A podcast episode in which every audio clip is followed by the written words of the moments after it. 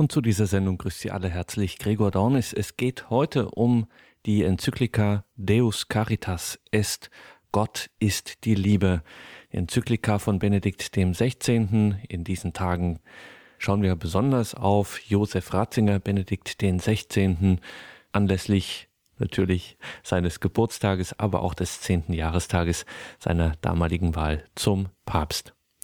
Deus Caritas Est, eine seiner Enzykliken und sicherlich diejenige, in der er sein ganzes theologisches Denken, seine Verkündigung und auch seine Hirtensorge als Papst zusammenfasst, gebündelt ist. Wer wissen will, wer Benedikt XVI. war, dem sollte man vielleicht als erstes diese Enzyklika Deus Caritas Est in die Hand drücken. Dr. Michael Kreuzer war im Jahre 2012 zu Gast bei der Theologischen Sommerakademie in Augsburg, hat diese Enzyklika von Benedikt XVI. dort vorgestellt und er wurde begrüßt von Prälat Professor Anton Ziegenaus. Der dritte Referent, das ist Herr Dr. Michael Kreuzer, der jetzt über ein Thema spricht, das eigentlich auch aktuell sein sollte oder bekannt sein sollte, nämlich über die Enzyklika des Papstes Deus Caritas ist. Diese Enzyklika ist wahrscheinlich auch den meisten nicht so bekannt. Und es ist immer die Frage oder die Kunst des Referenten, sowohl den Inhalt zu vermitteln und zugleich einfach auch Stellung zu nehmen.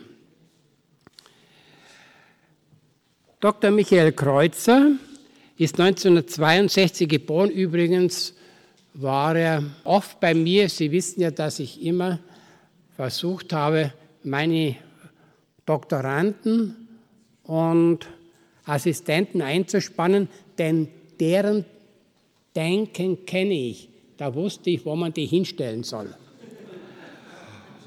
Dr. Kreuzer war also bei mir Assistent und hat eine Promotion über Martin Luther angefertigt. Und zwar eine sehr großartige Promotion und er ist Leiter des Seelsorgamts und da beschäftigt er sich sehr viel in der Auseinandersetzung um diese Diskussion sonntägliche ähm, Gottesdienste. Der Bischof sagt, und meiner Meinung nach völlig zu Recht, dass Sonntagsgottesdienst in der ganzen Tradition der Kirche einfach ein Eucharistie-Gottesdienst ist. Und dann gibt es natürlich, wie bei allem in der Kirche, wenn, es, wenn jemand zu dieser Tradition zurückführen will, gibt es natürlich viele, die meinen, es könnte ja heute ein bisschen anders gemacht werden. Aber so viel nur dazu. Und da hat er jetzt sehr viel auch zu tun. Und so bin ich ihm doppelt dankbar, dass er bereit ist, heute nicht nur den Gottesdienst zu übernehmen mit Predigt, sondern dass er dieses Thema Gott ist die Liebe übernommen hat.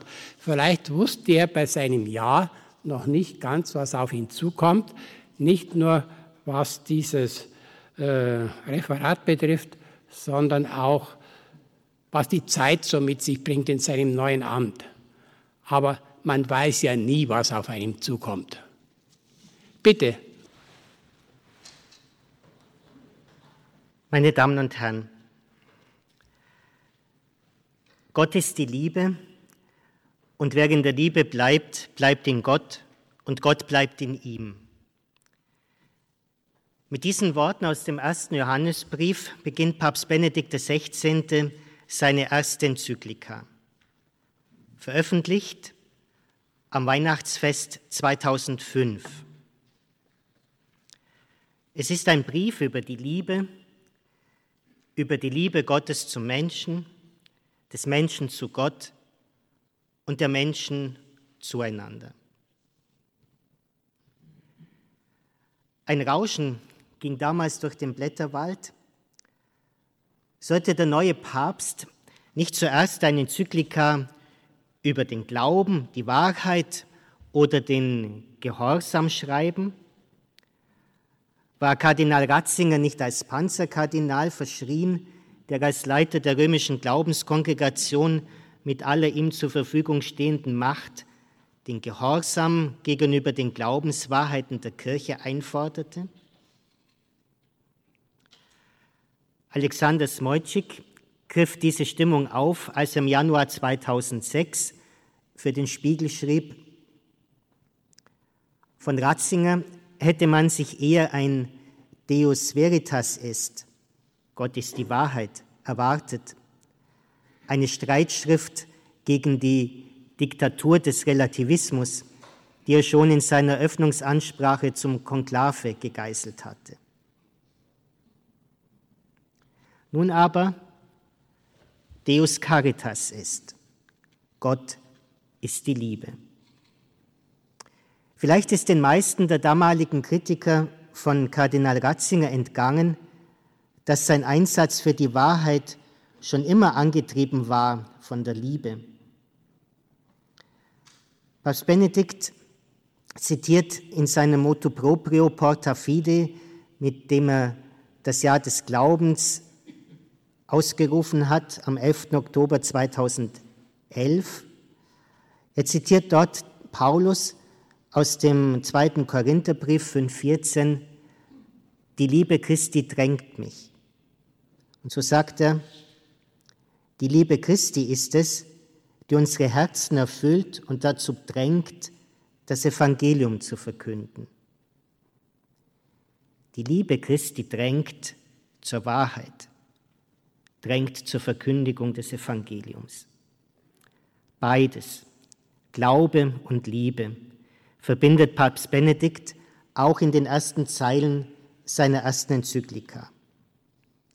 Doch bleibt deutlich, und das ist das, was er als Papst anders machen kann als als Chef der Glaubenskongregation. Er kann auf die Dinge hinweisen, die ihm jetzt am Herzen liegen. Vorgängig ist die Liebe, die Liebe Gottes. Und der Glaube ist die Antwort des Menschen darauf. So beginnt diese Enzyklika. Gott ist die Liebe und wer in der Liebe bleibt, bleibt in Gott und Gott bleibt in ihm. In diesen Worten aus dem ersten Johannesbrief ist die Mitte des christlichen Glaubens, das christliche Gottesbild und auch das daraus folgende Bild des Menschen und seines Weges in einzigartiger Klarheit ausgesprochen. Außerdem gibt uns Johannes in denselben Vers auch sozusagen eine Formel der christlichen Existenz. Wir haben die Liebe erkannt, die Gott zu uns hat und ihr geglaubt.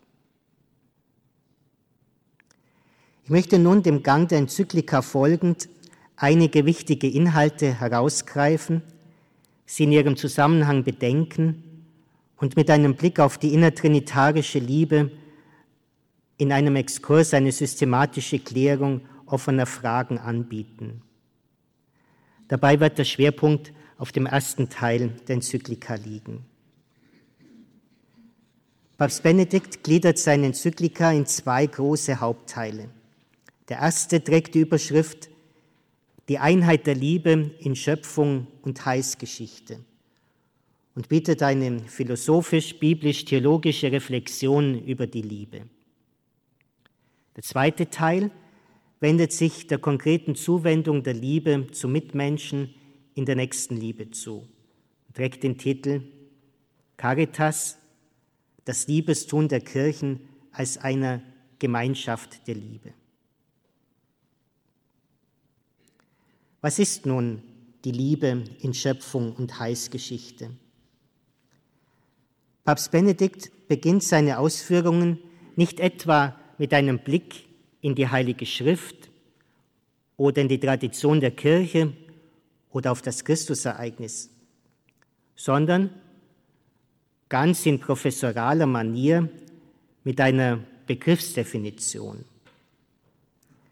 Es bringt zwar eine ganz eigene Dynamik in diese Enzyklika, erleichtert meines Erachtens aber nicht unbedingt ihr Verständnis. Papst Benedikt beginnt das Wort Liebe ist heute zu einem der meistgebrauchten und auch missbrauchten Wörter geworden, mit dem wir völlig verschiedene Bedeutungen verbinden. erinnern wir uns zunächst an die Bedeutungsvielfalt des Wortes Liebe. Wir sprechen von Vaterlandsliebe, von Liebe unter Freunden, von der Liebe zur Arbeit, von der Liebe zwischen den Eltern und ihren Kindern, zwischen Geschwistern und Verwandten, von der Liebe zum Nächsten und von der Liebe zu Gott. In dieser ganzen Bedeutungsvielfalt erscheint aber doch die Liebe zwischen Mann und Frau, in der Leib und Seele untrennbar zusammenspielen und dem Menschen eine Verheißung des Glücks aufgeht, die unwiderstehlich scheint als der Urtyp von Liebe schlechthin, neben dem auf den ersten Blick alle anderen Arten von Liebe verblassen. Da steht die Frage auf, gehören all diese Formen von Liebe doch letztlich in irgendeiner Weise zusammen? Und ist Liebe doch in aller Verschiedenheit ihrer Erscheinungen eigentlich eins? Oder aber gebrauchen wir nur ein und dasselbe Wort für ganz verschiedene Wirklichkeiten? Soweit der Text Enzyklika. Was die verschiedenen Formen von Liebe in dieser Aufzählung verbindet, ist sicher, dass in ihnen dem Menschen eine Verheißung des Glücks aufgeht. Wer liebt, will Glück empfinden. Für eben diese Liebe, zumal die Liebe zwischen Mann und Frau, die eine solche Glückssehnsucht mit sich führt, übernimmt Papst Benedikt zunächst den Begriff Eros. Er sagt, der Liebe zwischen Mann und Frau, die nicht aus Denken und Wollen kommt, sondern den Menschen gleichsam übermächtigt, haben die Griechen den Namen Eros gegeben. Papst Benedikt weist zwar gleich im nächsten Satz darauf hin, dass im Alten Testament das Wort Eros nur zweimal vorkommt und im Neuen Testament überhaupt nicht gebraucht wird, sondern der Begriff Agape für die hingebungsvolle Liebe verwendet wird. Doch möchte er gerade durch die Auslotung des Unterschieds und der Einheit dieser beiden Dinge, Eros und Agape, den christlichen Begriff von Liebe erläutern und weiterführen. Da ist also zunächst der Eros. Papst Benedikt versteht darunter, Zitat, die begehrende und bedürfende, leidenschaftliche Liebe, die tiefe Sehnsucht nach Erfüllung, nach Glück und das Streben nach diesem Glück. Die Eros entspringt also der Selbstliebe, der Liebe zu sich selbst, die Erfüllung für sich anstrebt. Er ist zunächst das schöpfungsgemäße, begehrende, leidenschaftliche Streben der beiden Geschlechter, im je anderen Geschlecht Liebe zu empfahren – Erfüllung und Glück. Zwei Seiten der Liebe verbindet somit Papst Benedikt mit dem Begriff des Eros. Die nach Glück und Gegenliebe strebende Liebe und die Liebe, auch und gerade die geschlechtliche Liebe zwischen Mann und Frau. Es wird im Folgenden nicht immer ganz einfach sein, diese beiden Aspekte im Begriff des Eros zu unterscheiden. Oder sollte es gar so sein, dass Glück und Erfüllung nur durch die geschlechtliche Liebe des Eros zu finden sind und die Ekstase geschlechtlicher Liebe den Königsweg zur ekstatischen Vereinigung mit dem Göttlichen darstellt? Mit dieser Frage setzt sich Papst Benedikt im Blick auf Friedrich Nietzsche und die antiken Religionen auseinander. Papst Benedikt sagt, das Christentum, meinte Friedrich Nietzsche, habe dem Eros Gift zu trinken gegeben. Er sei zwar nicht daran gestorben, aber zum Laster entartet. Damit drückte der deutsche Philosoph ein weit verbreitetes Empfinden aus. Vergällt uns die Kirche mit ihren Geboten und Verboten nicht das Schönste im Leben? Stellt sie nicht gerade da Verbotstafeln auf, wo uns die vom Schöpfer zugedachte Freude ein Glück anbietet, das uns etwas vom Geschenk des Göttlichen spüren lässt? Es ist der alte Vorwurf, der immer wieder auftaucht, in dem das Christentum seit neutestamentlicher Zeit die Agape, den Begriff der Agape verwendet für die Liebe, nicht Eros, nicht Amor, sondern einen sonst nicht gebrauchten Begriff und damit gerade die hingebungsvolle, uneigennützige Liebe betont, nimmt das Christentum damit nicht dem Eros, der berauschende Liebe, die Liebe zwischen Mann und Frau, stellt sie damit nicht den Eros unter den Verdacht des Egoismus oder gar der Sünde. Aber, fragt Papst Benedikt, ist es denn wirklich so? Hat das Christentum tatsächlich den Eros zerstört? Sehen wir in die vorchristliche Welt. Die Griechen, durchaus verwandt mit anderen Kulturen, haben im Eros zunächst den Rausch, die Übermächtigung der Vernunft durch eine göttliche Raserei gesehen, die den Menschen aus der Enge seines Daseins herausreißt und ihn in diesem überwältigt werden durch eine göttliche Macht die höchste Seligkeit erfahren lässt. In den Religionen hat sich diese Haltung in der Form der Fruchtbarkeitskulte niedergeschlagen, zu denen die heilige Prostitution gehört, die in vielen Tempeln blühte. Eros wurde so als göttliche Macht gefeiert, als Vereinigung mit dem Göttlichen. Soweit Papst Benedikt. Zusammen mit den Propheten des Alten Testamentes sieht Papst Benedikt aber in dieser Vergöttlichung des Eros, ja in seinem Übertreiben hinreißen dazu in der Kultprostitution gerade nicht die Verwirklichung, sondern die Perversion des Eros. Er sagt, die falsche Vergöttlichung des Eros, die hier geschieht, beraubt ihn seiner Würde, entmenschlicht ihn.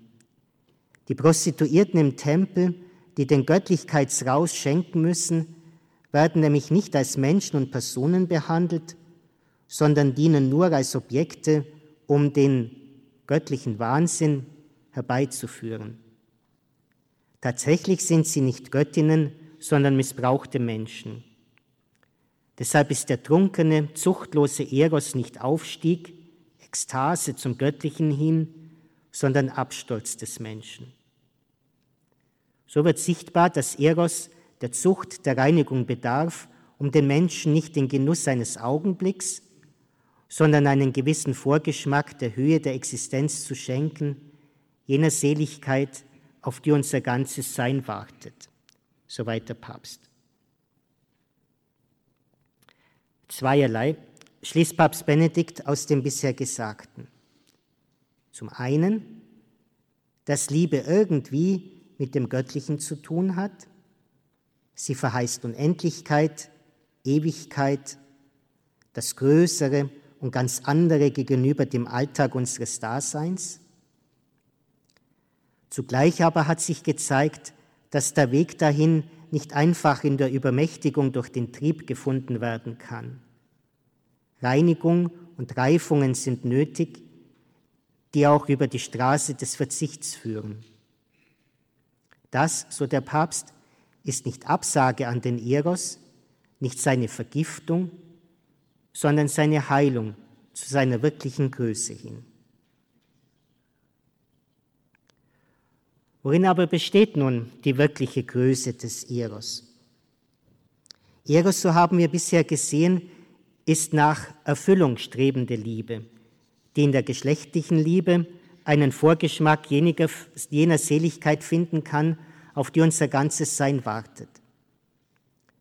Doch ist menschliche Liebe immer Liebe einer Person, in der sich Geistiges und Leibliches miteinander verbinden.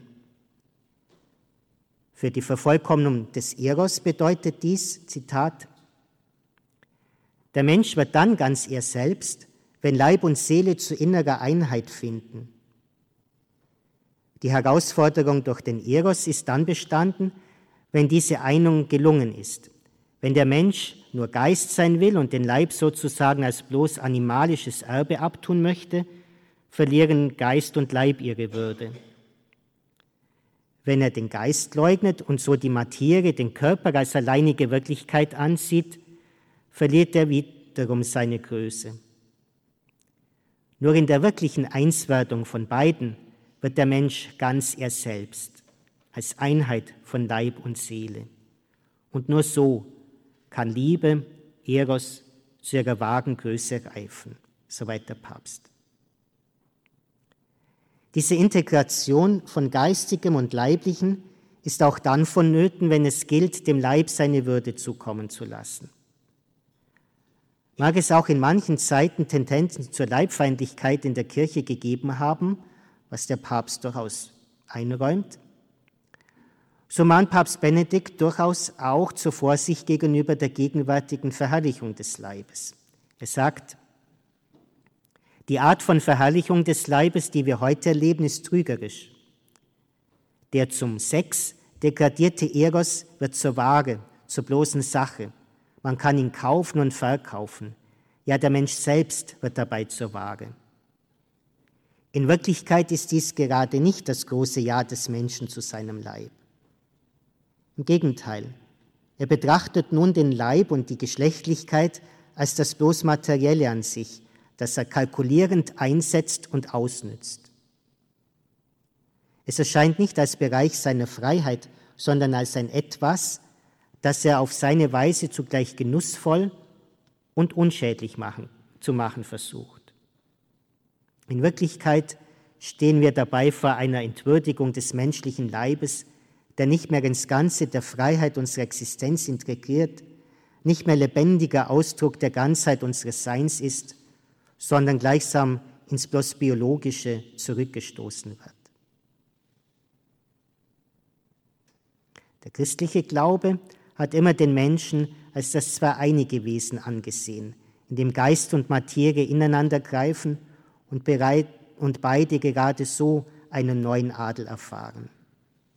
Ja, sagt der Papst, Eros will uns zum göttlichen Rinn reißen, uns über uns selbst hinausführen. Aber gerade darum verlangt er einen Weg des Aufstiegs, der Verzichte, der Reinigungen und der Heilungen. Ein Schlüsseltext für das Verständnis der Reinigung des Eros sieht der Papst im Hohen Lied des Alten Testamentes. Er schließt sich, wie er sagt, der gegenwärtig überwiegenden Auffassung an, dass die dort gesammelten Gedichte ursprünglich wohl Liebeslieder waren, die bei einer Hochzeitsfeier die eheliche Liebe verherrlichen sollten. Nun legt Papst Benedikt Wert auf den Wechsel der Begriffe für Liebe in diesem alttestamentlichen Text, die, wie er meint, auch einen Wechsel im Verständnis, nicht nur einen Wechsel der Begriffe signalisiert.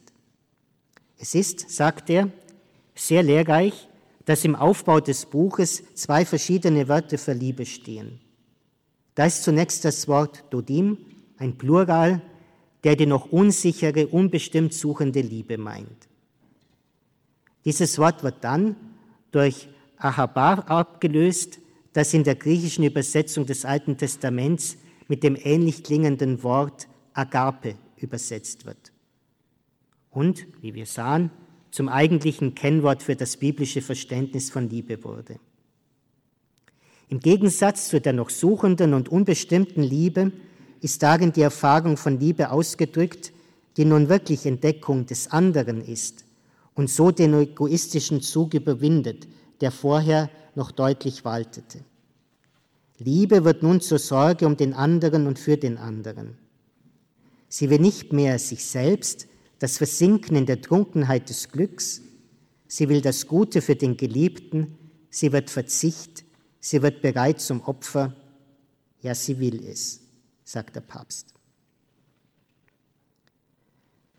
Die Erfüllung der Glückssehnsucht des Liebenden und des Geliebten kommen nun zusammen. War der Eros in der Kultprostitution letztlich nur eine ins Göttliche verlängerte Selbstbefriedigung, so wird er in der Ergänzung durch die Agape echte Befriedigung beider Liebender. Papst Benedikt sagt das so. Zu den Aufstiegen der Liebe und ihren inneren Reinigungen gehört es, dass Liebe nun Endgültigkeit will, und zwar in einem doppelten Sinn. Im Sinn der Ausschließlichkeit, nur dieser eine Mensch, und im Sinn des für immer. Sie umfasst das Ganze der Existenz in all ihren Dimensionen, auch in derjenigen der Zeit. Das kann auch nicht anders sein, weil ihre Verheißung auf das Endgültige zielt. Liebe zielt auf Ewigkeit. Ja, Liebe ist Ekstase, aber Ekstase nicht im Sinn des rauschhaften Augenblicks, sondern Ekstase als ständiger Weg aus dem in sich verschlossenen Ich zur Freigabe des Ich, zur Hingabe und so gerade zur Selbstfindung ja zur Findung Gottes.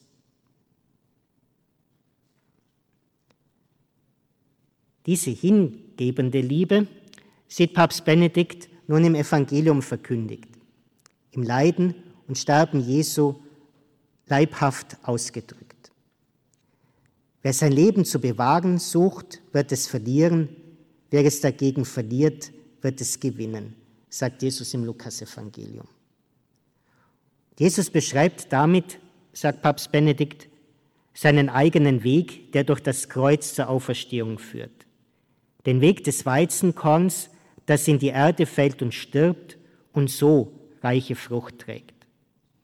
Aber er beschreibt darin auch das Wesen der Liebe und der menschlichen Existenz überhaupt, von der Mitte seines eigenen Opfers und seiner darin sich vollendeten Liebe her.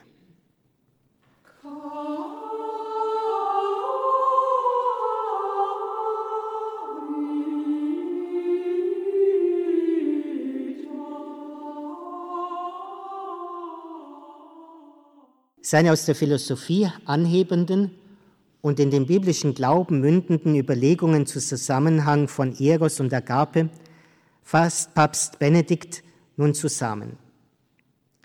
Am Anfang stand die Frage, ob denn die unterschiedenen, ja gegensätzlichen Bedeutungen des Wortes Liebe auf irgendeine innere Einheit hinweisen oder ob sie unverbunden nebeneinander stehen.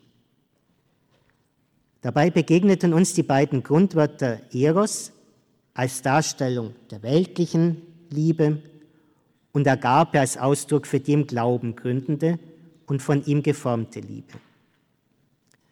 Beide werden auch als aufsteigende und absteigende Liebe einander gegenübergestellt. Verwandt damit sind andere Einteilungen wie etwa die Unterscheidung in begehrende und schenkende Liebe.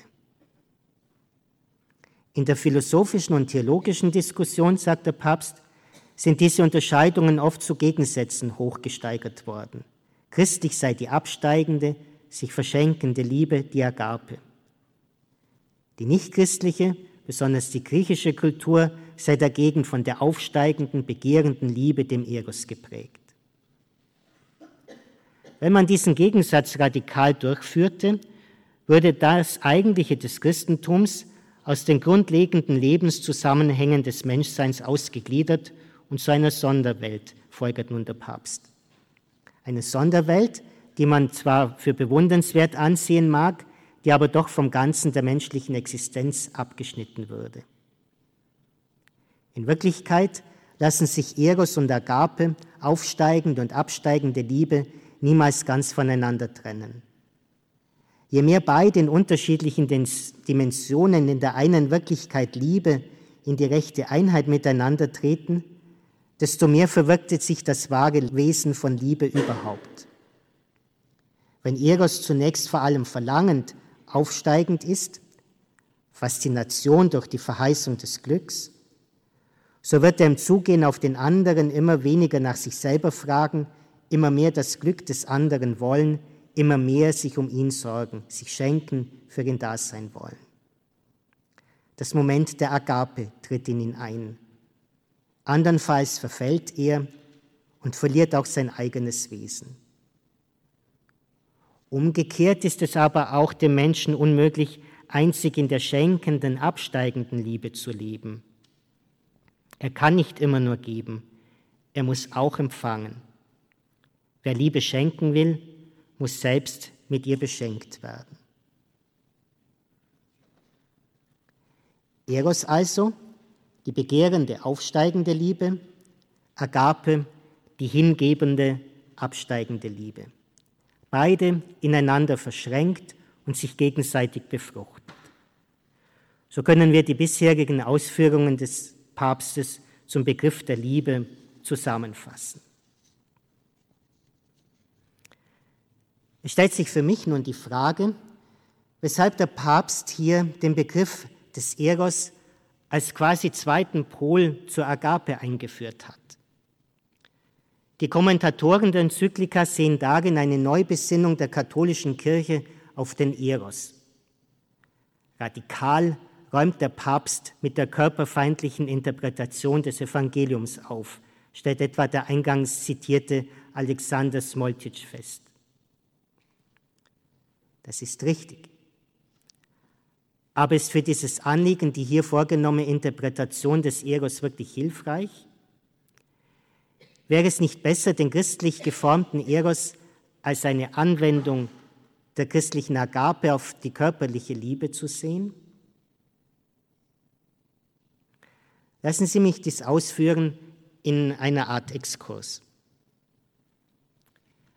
Gott ist die Liebe, sagt der erste Johannesbrief und verwendet für die Liebe das Wort Agape. Nun ist klar, dass wir den menschlichen Begriff von Liebe oder Agape nicht einfach auf Gott übertragen können.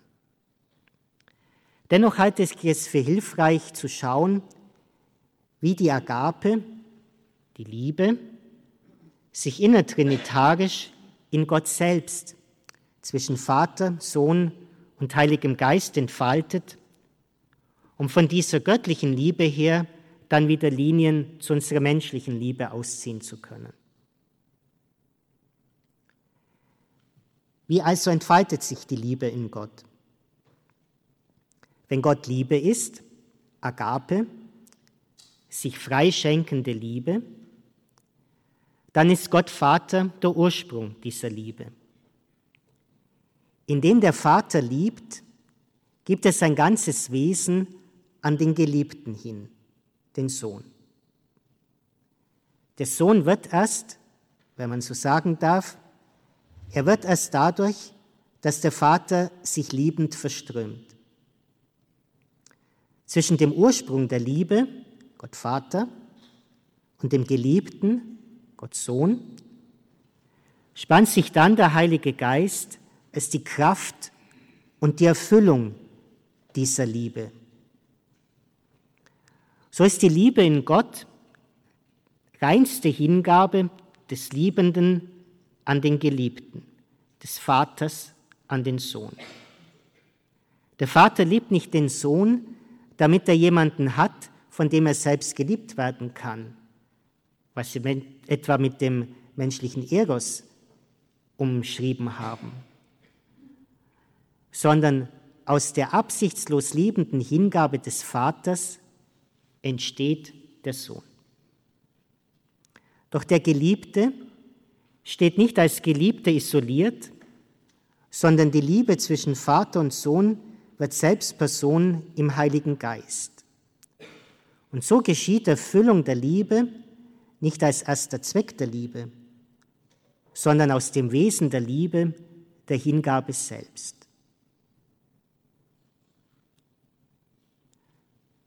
Angewandt auf menschliche Liebe aus christlicher Sicht bedeutet dies, die Agape ist tatsächlich der umfassende Begriff der Liebe.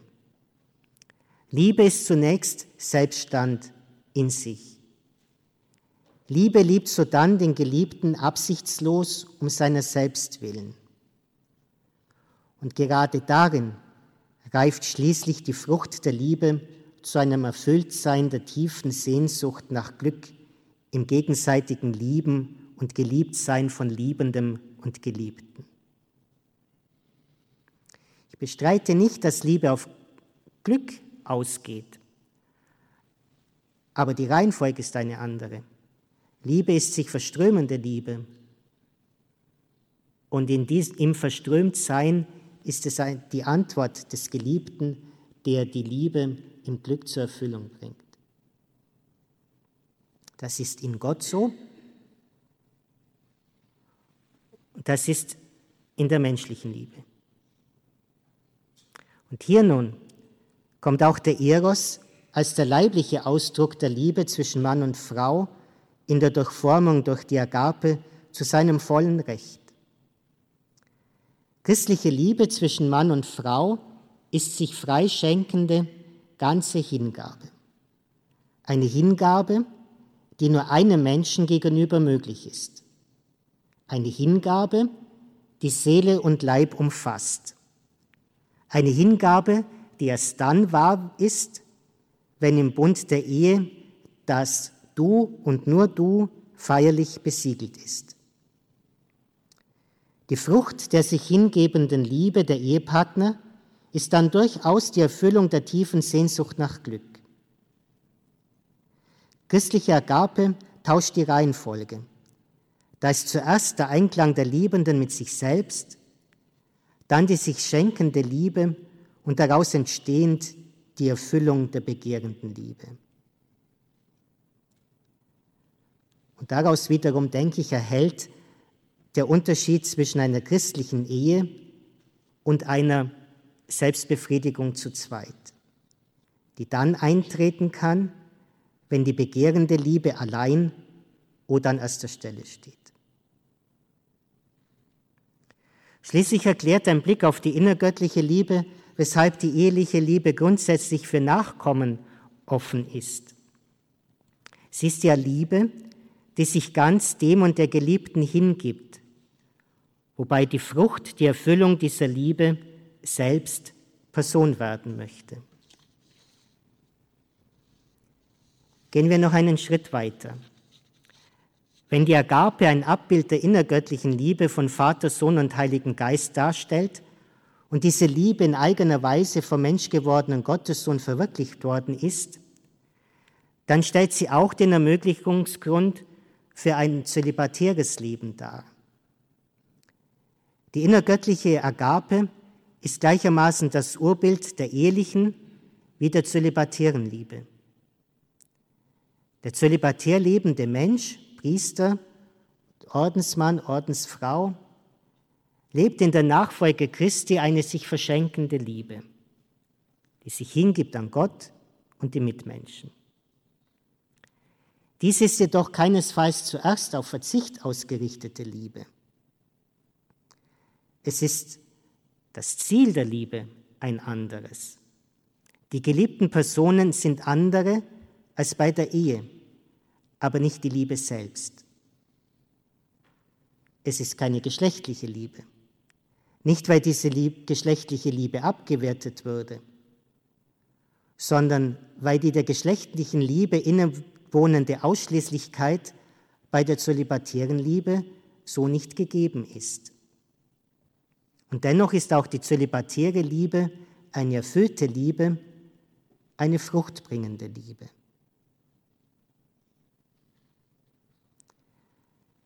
Gehen wir nach diesem Ausflug in die trinitätstheologische Spekulation zu Papst Benedikt und dem Text der Enzyklika zurück.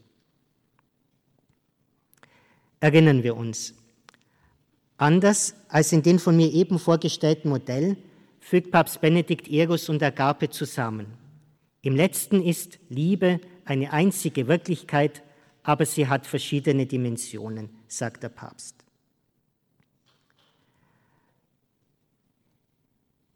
Es kann jeweils der eine oder andere, die eine oder andere Seite stärker hervortreten. Wo die beiden Seiten aber ganz auseinanderfallen, entsteht eine Karikatur oder jedenfalls eine Kümmerform von Liebe.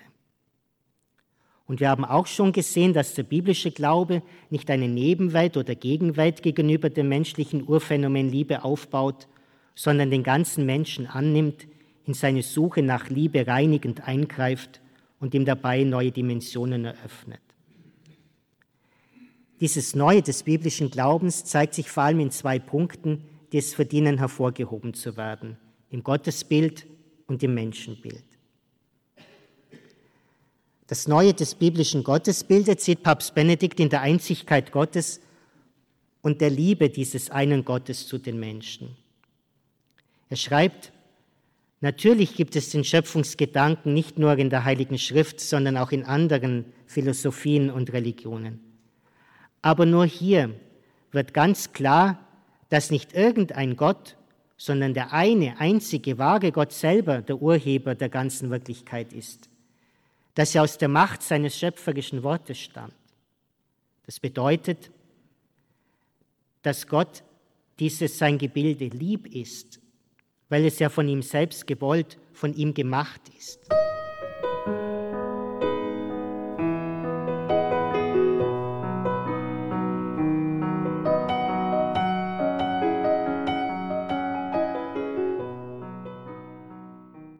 Sie haben eingeschaltet in der Credo-Sendung bei Radio Horeb und Radio Maria.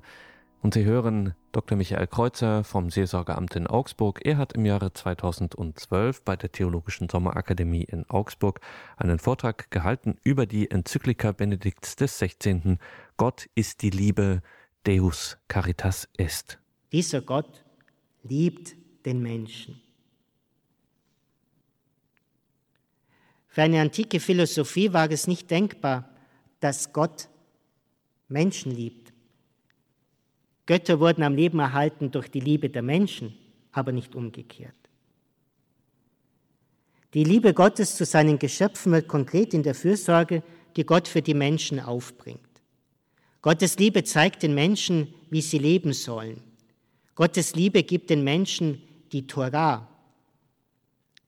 Sie erinnern sich an den Anfang, der Wächter der Glaubenskongregation setzt sich für die Wahrheit ein aus Liebe.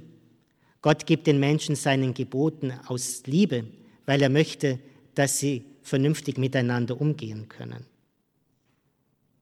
Die Liebesgeschichte Gottes mit Israel besteht im tiefsten darin, dass sie ihm die Tora gibt, das heißt ihm die Augen auftut für das wahre Wesen des Menschen und ihm den Weg des rechten Menschseins zeigt. Diese Geschichte besteht darin, dass der Mensch so in der Treue zu dem einen Gott lebend sich als Geliebten Gottes erfährt und die Freude an der Wahrheit, an der Gerechtigkeit, die Freude an Gott findet, die sein eigentliches Glück wird. Gottes Liebe gibt aber nicht nur die Weisung, Gottes Liebe ist auch eine verzeihende Liebe. Selbst dann, wie Gott beim Propheten Hosea klagt, selbst dann, wenn Israel als die Braut Gottes untreu wird, den Bund gebrochen hat, kann Gott sich nicht abwenden. Die leidenschaftliche Liebe zu seinem Volk, zum Menschen, sagt Papst Benedikt, ist zugleich vergebende Liebe. Leidenschaft, Hingabe, Eros und Agape sieht Benedikt hier in der Liebe Gottes zu seinem Volk, zu den Menschen. Dies ist für Papst Benedikt die Brücke, nun noch einmal auf das Hohe Lied zu sprechen zu kommen. Liebeslieder werden in der mystischen Auslegung zum Bild für die Vereinigung Gottes mit dem Menschen. Auf diese Weise ist das Hohe Lied in der jüdischen wie in der christlichen Literatur zu einer Quelle mystischer Erkenntnis und Erfahrung geworden, in dem sich das Wesen des biblischen Glaubens ausdrückt. Ja, es gibt Vereinigung des Menschen mit Gott, der Urtraum des Menschen, aber diese Vereinigung ist nicht verschmelzen, untergehen im namenlosen Ozean des Göttlichen, sondern ist Einheit. Einheit, die Liebe schafft, in der beide, Gott und der Mensch, sie selbst bleiben und doch ganz eins werden, sagt Papst Benedikt. Dies kann nicht oft genug von uns Menschen durchbuchstabiert werden und, wenn man so will, durchgefühlt werden. Gott ist in sich selbst Liebe. In freier, schenkender Liebe erschafft er die Welt, die Menschen durch sein Wort, den Sohn. Gott braucht oder missbraucht die Menschen aber nicht als Objekt seiner Liebe. Wenn Gott will, dass die Menschen ihn lieben, so deswegen, weil allein dadurch die Menschen zum Höhepunkt ihrer Liebe kommen. Es ist die trinitarische Liebe nach außen gewendet. Gott liebt sein Geschöpf, indem dieses vielleicht gar nicht einmal selbst, sondern durch den Heiligen Geist der Liebe antwortet, sich der Liebe Gottes hingibt, entsteht das große Glück, das die Liebe verheißt. Nun ist Papst Benedikt im Fortgang der Enzyklika beim biblischen Menschenbild angekommen. Hier verweist er auf die schöpfungsmäßige Zusammengehörigkeit von Mann und Frau und aus der Einzigartigkeit Gottes und dem einzigartigen Verhältnis Gottes zu Israel schließt der Papst dann auf die Einheit und Unauflöslichkeit der Ehe. Nach diesen philosophisch alttestamentlichen Ausführungen wendet sich der Papst Jesus Christus zu, der fleischgewordenen Liebe Gottes. In Jesus Christus nimmt die nachgehende, hingebende, kümmernde Liebe Gottes Gestalt an. Die Liebe wird von ihm nicht nur einfach in neuen Worten gepredigt, sondern sie wird Fleisch und Blut im Handeln Jesus selber. Das Handeln Gottes, sagt der Papst, nimmt seine dramatische Form nun darin an, dass Gott in Jesus Christus selbst dem verlorenen Schaf nachgeht, der leidenden und verlorenen Menschheit. Wenn Jesus in den Gleichnissen vom Hirten spricht, der dem verlorenen Schaf nachgeht, von der Frau, die die Drachme sucht, von dem Vater, der auf den verlorenen Sohn zugeht und ihn umarmt, dann sind dies alles nicht nur Worte, sondern Auslegungen seines eigenen Seins und Tuns. In seinem eigenen Tod am Kreuz vollzieht sich jene Wende Gottes gegen sich selbst, in der er sich verschenkt, um den Menschen wieder aufzuheben und zu retten. Liebe in ihrer radikalsten Form, der Blick auf die durchbohrte Seite Jesu, von dem Johannes spricht, begreift, was Ausgangspunkt dieses Schreibens war. Gott ist die Liebe. Gott ist hingebende, sich verströmende Liebe. Und so ist die Liebe eben doch in ihrer Vollform Agape, hingebende Liebe in Gott selbst, hingebende Liebe in Jesus Christus und gerade dadurch heilende und erfüllende Liebe. Und diese heilende und erfüllende Liebe sieht der Papst dann in der Eucharistie mitgegeben und in die Zeit hinein erweitert. Gott selbst, seine Hingabe in Jesus Christus, wird zur Speise des Menschen. Wenn die antike Welt davon geträumt hatte, sagt der Papst, dass letztlich die eigentliche Nahrung des Menschen, das, wovon er als Mensch lebt, der Logos, die ewige Vernunft sei. Nun ist dieser Logos wirklich Speise für uns geworden, als Liebe. Die Eucharistie zeigt uns in den Hingabeakt Jesu hinein. Sie zieht uns in den Hingabeakt Jesu hinein. Wir empfangen nicht nur statisch den inkarnierten Logos, sondern werden in die Dynamik seiner Hingabe hineingenommen. Aus dem Gegenüber zu Gott wird durch die Gemeinschaft mit der Hingabe Jesu Gemeinschaft mit seinem Leib und Blut, wird Vereinigung. Die Mystik des Sakraments, sagt der Papst, der auf dem Abstieg Gottes zu uns beruht, reicht weiter und führt höher als jede mystische Aufstiegsbewegung des Menschen reichen könnte. Damit ist noch einmal klar beschrieben, welchen Schatz wir in der Feier der Eucharistie und im Empfang der heiligen Kommunion haben. Hier ist glücklich zu preisen, wer die Worte des Johannesbriefes für sich sprechen kann. Wir haben die Liebe erkannt, die Gott zu uns hat, und haben ihr geglaubt speziell ihrer Gegenwart in der Eucharistie. Nun aber gleich wieder die gemeinschaftsstiftende Dimension der Liebe und damit der Eucharistie. Benedikt sagt das so. Die Mystik des Sakraments hat sozialen Charakter. Denn in der Kommunion werde ich mit dem Herrn vereint wie alle anderen Kommunikanten. Ich kann Christus nicht allein für mich haben. Ich kann ihm zugehören nur in der Gemeinschaft mit allen, die die Seinigen geworden sind oder werden sollen. Die Kommunion zieht mich aus mir heraus zu ihm hin und damit zugleich in die Einheit mit allen Christen. Gottes Liebe und Nächstenliebe sind nun wirklich vereint. Der fleischgewordene Gott zieht uns alle an sich. Wenn nun die Feier der Eucharistie gleichsam einen Brennpunkt für das vergangene, einmalige und gegenwärtige, je neue Wirken der Liebe Gottes darstellt, ist es nicht verwunderlich, dass Agape selbst auch eine Bezeichnung für die Feier der Eucharistie selber geworden ist in den Schriften des Neuen Testaments. In der Eucharistie, sagt der Papst, kommt die Agape Gottes leibhaft zu uns, um in uns und durch uns weiterzuwirken. Nur von dieser christologisch-sakramentalen Grundlage her kann man die Lehre Jesu von der Liebe recht verstehen. Seine Führung von Gesetz und Propheten auf das Doppelgebot der Gottes- und der Nächstenliebe hin, die Zentrierung der ganzen gläubigen Existenz von diesem Auftrag her, ist nicht bloße Moral, die dann selbstständig neben dem Glauben an Christus und neben seiner Vergegenwärtigung im Sakrament stünde. Glaube, Kult und Ethos greifen ineinander als eine einzige Realität, die in der Begegnung mit Gottes Agape sich bildet. Es gibt im christlichen Gottesdienst in der Eucharistiefeier nicht die übliche Gegensetzung Kult, Gottesverehrung und Ethos, Umgang mit den Menschen.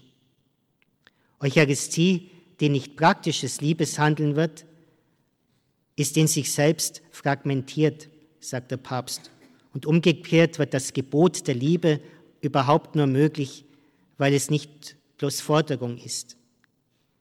Liebe kann geboten werden, weil sie zuerst geschenkt wird.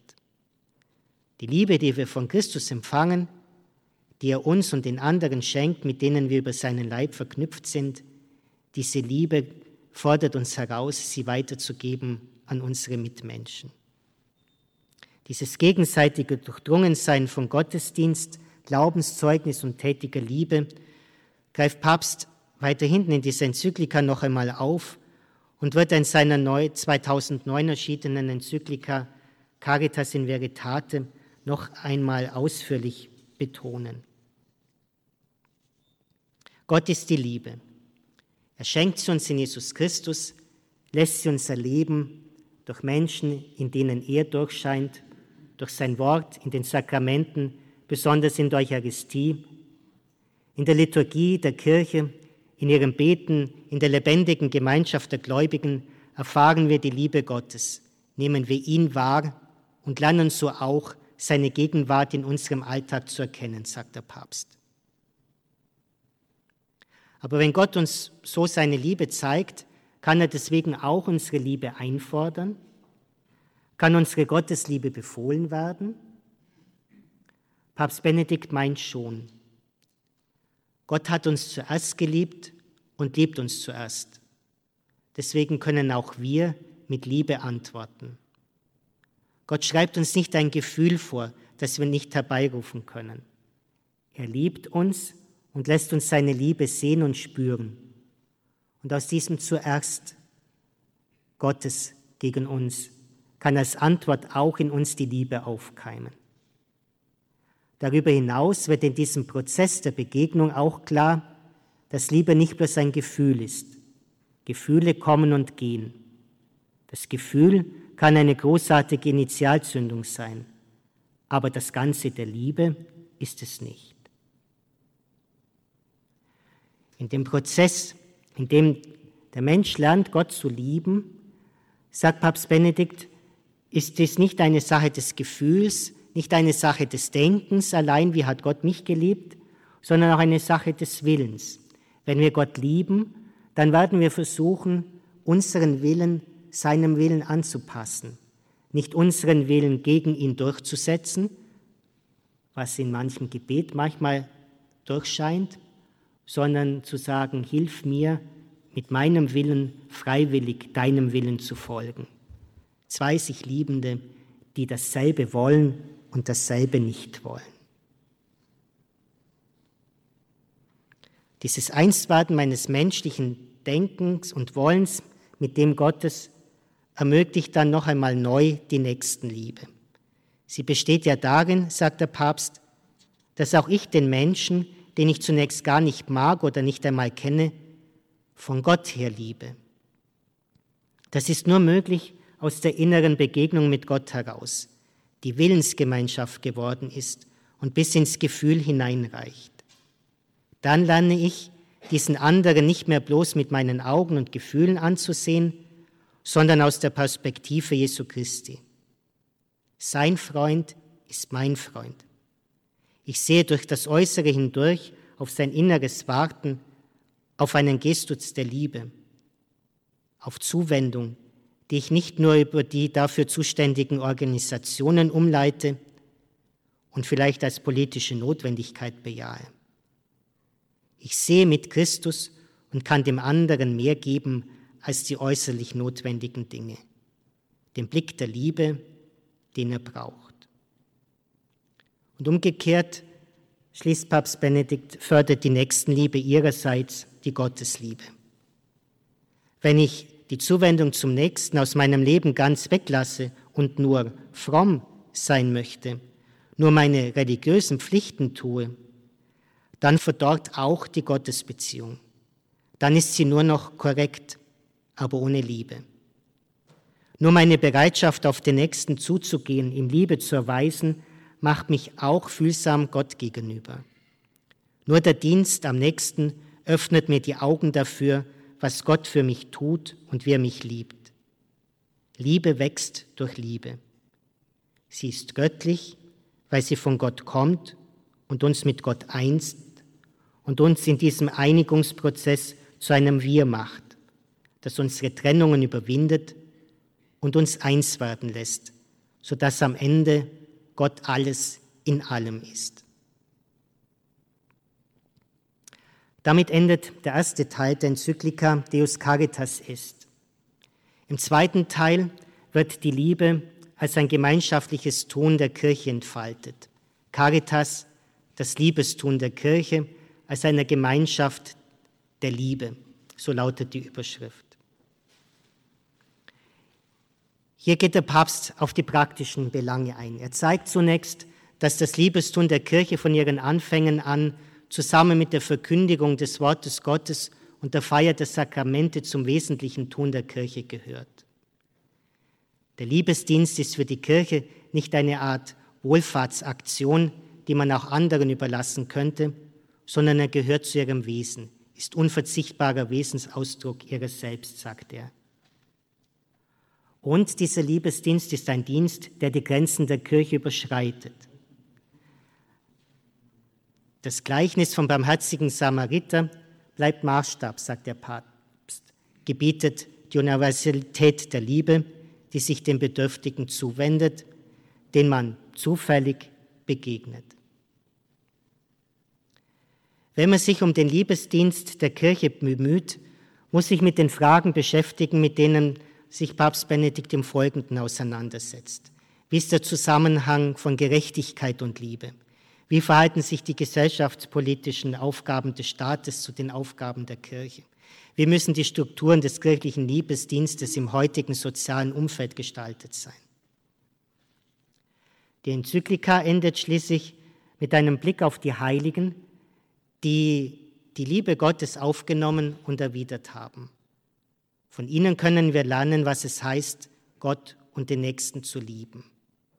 Papst Benedikt sagt, die Heiligen sind die wahren Lichtträger der Geschichte, weil sie Menschen des Glaubens, der Hoffnung und der Liebe sind. Insbesondere leuchtet hier Maria, deren Beispiel und Fürbitte auch diese Enzyklika abschließt. Papst Benedikt endet mit einer Bitte an Maria. Heilige Maria, Mutter Gottes, du hast der Welt das wahre Licht geschenkt, Jesus, deinen Sohn, Gottes Sohn. Du hast dich ganz mit dem Ruf Gottes überantwortet und bist so zum Quell der Güte geworden, die aus ihm strömt. Zeige uns Jesus, führe uns zu ihm, lehre uns ihn kennen und ihn lieben, damit auch wir selbst wahrhaft Liebende und Quelle lebendigen Wassers werden können, inmitten einer dürstenden Welt. Was lässt sich abschließend sagen? Gott ist die Liebe. Dies ist ein großes Thema, ein gewaltiges Geheimnis und eine überwältigende Freude. Über all die einzelnen Punkte, die in dieser Enzyklika angesprochen wurden, hinaus scheint mir dies das Bedeutsamste. Was immer Gott tut, Er tut es aus Liebe, weil sein Wesen Liebe ist. Wollen wir Menschen, wir Christen, wirklich Ebenbild Gottes sein und werden? Tun wir gut daran, Gottes Liebe zu erwidern und an unsere Mitmenschen weiterzugeben. Die Liebe, mit der wir Gott und den Menschen begegnen, sie wird am Ende der Maßstab sein, nach dem unser Leben gemessen wird. Die Liebe wird am Ende das sein, was unserem Leben und unsere Ewigkeit den Sinn geben wird. So mögen die Worte des Johannesbriefes wahr werden. Wir haben die Liebe erkannt, die Gott zu uns hat und ihr geglaubt. Danke für Ihre Aufmerksamkeit.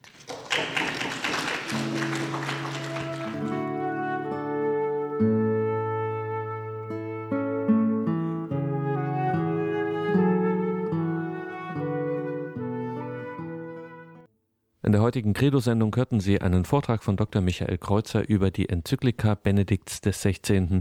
Deus Caritas Est, Gott ist die Liebe. Im Infofeld zur Sendung gibt es ein paar weiterführende Informationen bzw. Links. Schauen Sie da rein auf horeb.org. Das ist auch die Adresse unseres Internetauftritts, wo dann morgen im Laufe des Tages diese Sendung für Sie als Podcast bereitsteht. Ich darf mich an dieser Stelle von Ihnen verabschieden, wünsche Ihnen einen gesegneten Abend und eine behütete Nacht.